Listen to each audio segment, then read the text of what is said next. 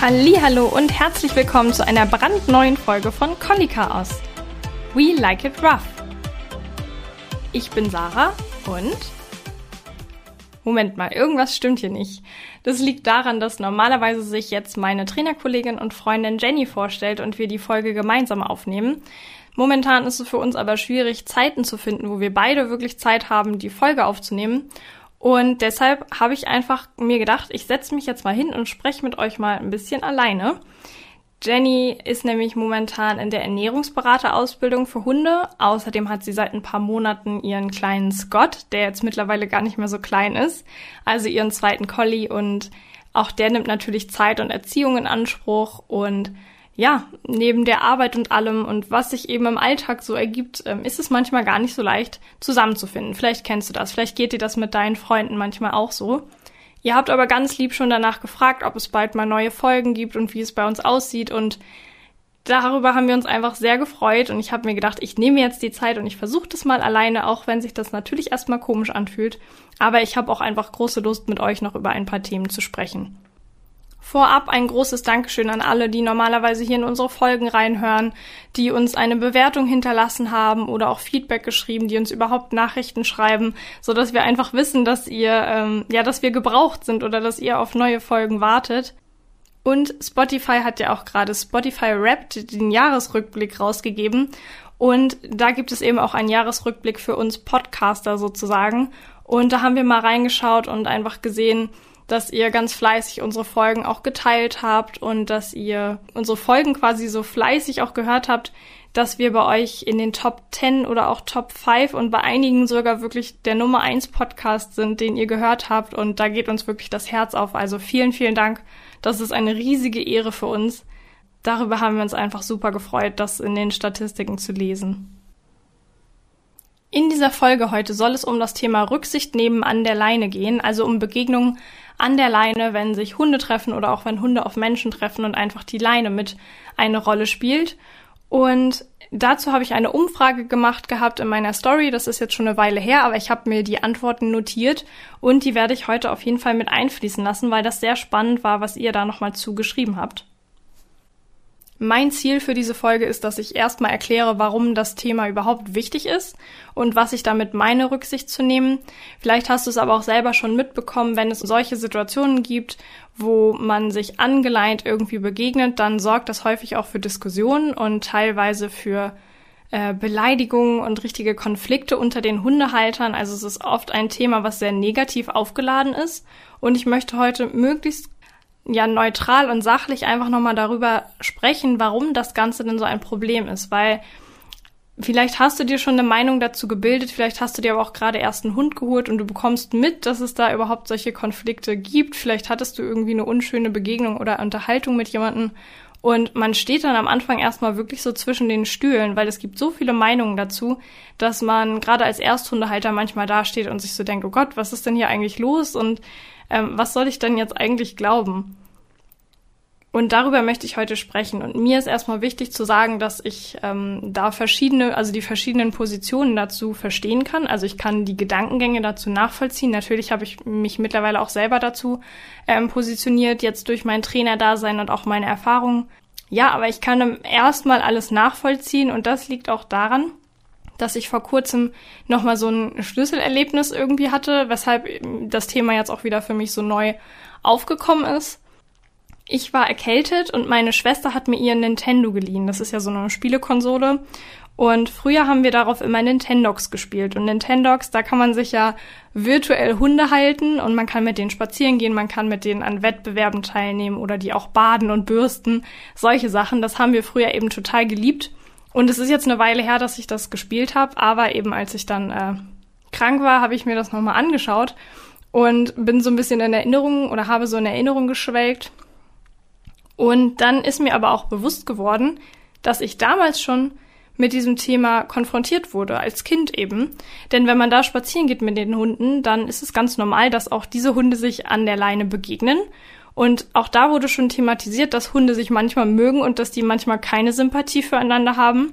Und die Hunde haben in diesem Spiel teilweise miteinander gekämpft. Also dann wurde so eine Kampfmusik abgespielt sozusagen. Ähm, Und ja, das wurde da natürlich so ein bisschen lustig dargestellt und die Hunde haben dann so gekämpft und es hat mal eine aufgejault und dann haben sie einfach gesagt, na gut, die Hunde verstehen sich nicht und dann ist man weitergegangen.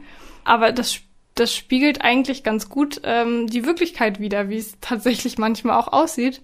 Und ja, man hat ja damals schon so unbewusst irgendwie damit Kontakt gehabt und hat sich vielleicht dann irgendwann gedacht, ja gut, also schon in meinem Spiel war das so, Hunde begegnen sich halt und die mögen sich oder auch nicht, aber es war einfach ganz normal, dass die sich an der Leine irgendwie Hallo sagen, wie es ja oft genannt wird.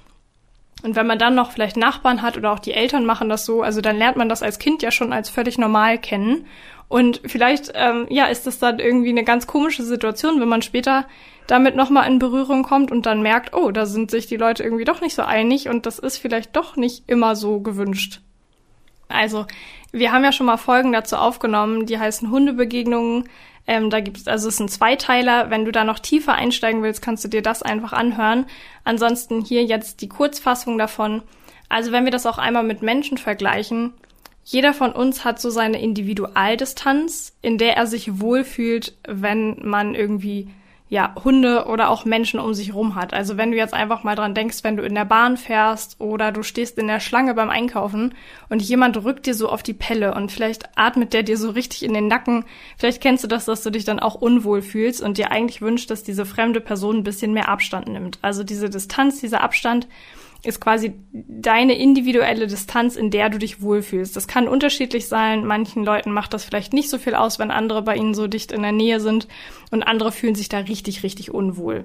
Und so geht es unseren Hunden auch auch wenn wir Menschen jetzt unterwegs sind, vielleicht in der Stadt, wo viele Leute sind oder auch auf dem Weihnachtsmarkt, das ist ja gerade so Thema, dann versuchen wir meistens trotzdem so ein bisschen auf Abstand zu achten und Leute auch mal vorbeizulassen. Also das gilt jedenfalls einfach als höfliches Verhalten und man kann dadurch auch so ein bisschen seine eigene Individualdistanz einhalten, indem man sich einfach mal an die Seite stellt, die anderen vorbeilässt oder man läuft eben so einen Bogen um jemanden rum, also dass man nicht direkt so dicht aneinander muss.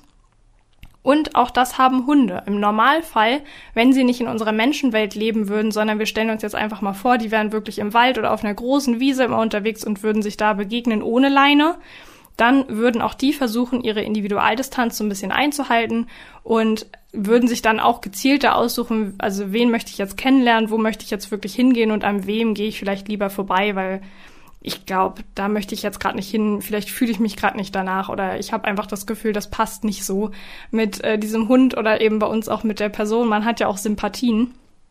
Dann laufen diese Hunde eben einfach einen Bogen, genau wie wir das auch auf dem Weihnachtsmarkt machen würden. Und außerdem haben sie auch noch andere ähm, Signale, mit denen sie dem anderen Hund sagen können, dass sie vor allen Dingen keinen Stress möchten. Also das ist Hunden immer wichtig, dass die irgendwie aneinander vorbeigehen und sich signalisieren, ich komme in Frieden. Diese Verhaltensweise nennt man auch Beschwichtigungssignale. Also die Hunde beschwichtigen und wollen damit einfach zeigen, ich, ich möchte mit dir bitte keinen Konflikt haben.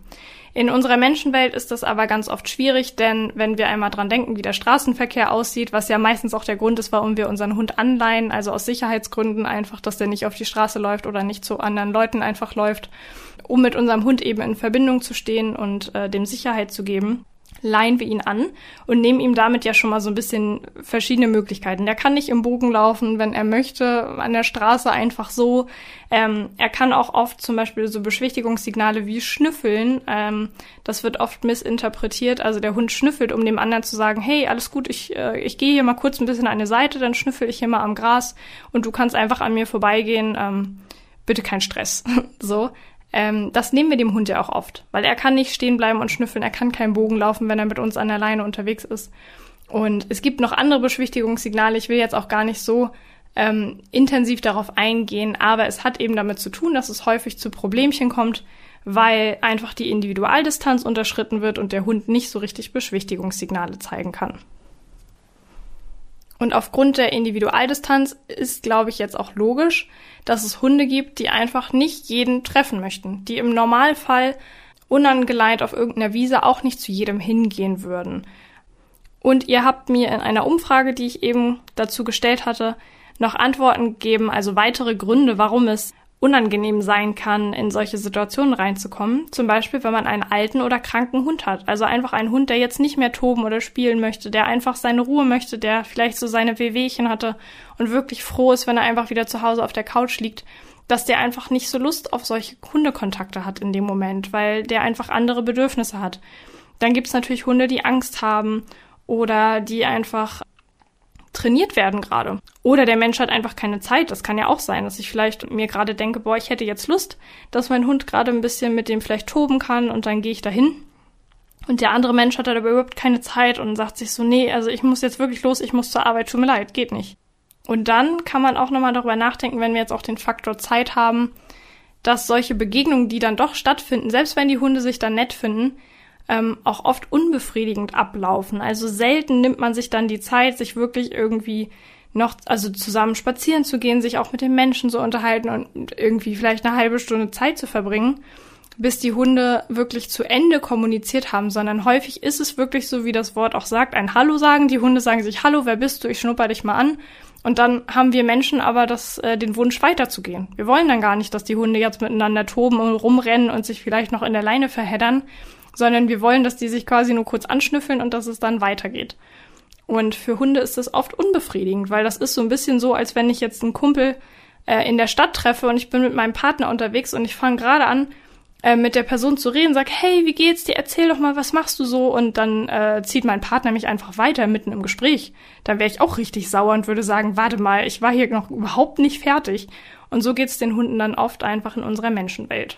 Es gibt also ganz verschiedene Gründe, warum man solchen Begegnungen vielleicht aus dem Weg geht oder warum man sich da auch gar nicht so die Gedanken macht. Also es gibt ja eben beide Seiten. Wichtig ist einfach, dass wir uns gegenseitig respektieren und unsere Meinungen akzeptieren, denn es ist ganz normal, dass es da unterschiedliche Meinungen zu gibt. Wichtig ist aber, dass wir nicht anfangen, uns gegenseitig deshalb zu bekriegen. Wenn du zum Beispiel einen Hund zu Hause hast, der mit solchen Begegnungen überhaupt gar kein Problem hat und völlig entspannt ist, dann kannst du es den Mensch-Hund-Teams, die es nicht so leicht haben, ja aber noch ein bisschen einfacher machen. Also du bist ja dann in der Lage, deinen Hund ansprechbar zu machen und er ist ruhig und du kannst mit ihm einfach vorbeigehen. Dann sei doch trotzdem so lieb und nimm einfach ein bisschen mehr Abstand rein, um dem anderen Mensch-Hund-Team zu helfen. Weil es geht ja dann nicht darum, da wie auf so einem Catwalk zu beweisen, dass man ähm, einen ganz, ganz tollen Hund hat und äh, trotzdem vorbeigehen kann, obwohl der andere vielleicht ausrastet, sondern es ist dann ja gerade wichtig zu sehen, hey, dem anderen geht's da gerade nicht so gut, dem fällt das schwer, dann, dann gehe ich einfach auf Abstand, dann mache ich es dem leichter in der hündischen Kommunikation auch, dass du mit deinem Hund einen Bogen läufst zum Beispiel oder dass du deinen Hund irgendwo hinschickst und er da einfach ein bisschen schnüffelt, um dem anderen auch zu zeigen, hey, wir wollen dir gar nichts Böses. Und das ist einfach wirklich so schön, wenn Leute ähm, so reagieren, anstatt den anderen zu verurteilen und sie extra in eine Situation zu bringen, die zwar dein Hund aushalten kann, aber deren Hund vielleicht nicht.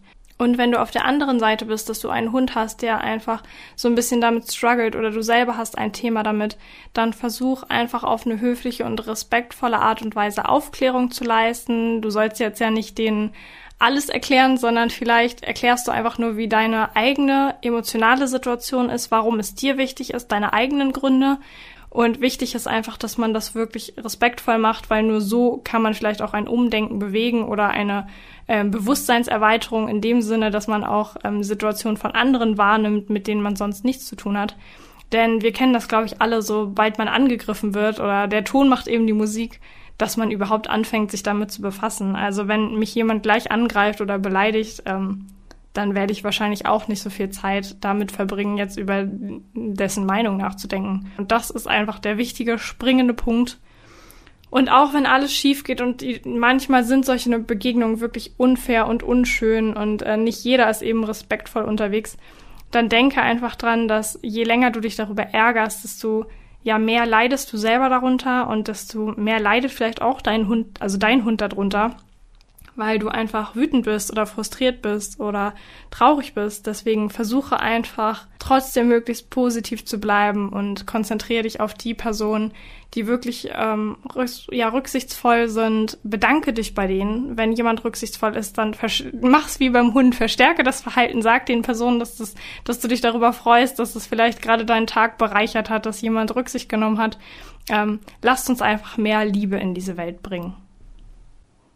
Vielen, vielen Dank an dieser Stelle fürs Zuhören. Ich hoffe, euch hat die Folge gefallen und ja, ich werde auf jeden Fall demnächst mich ransetzen und ähm, neue Themen raussuchen. Ähm, aber das hatte jetzt erstmal Vorrang. Das hat mir wirklich auf dem Herzen gelegen. Und ansonsten nochmal vielen, vielen Dank für euer Feedback. Macht gerne weiter so, hört weiter unsere Folgen an bin sehr, sehr gespannt aufs Jahr 2023.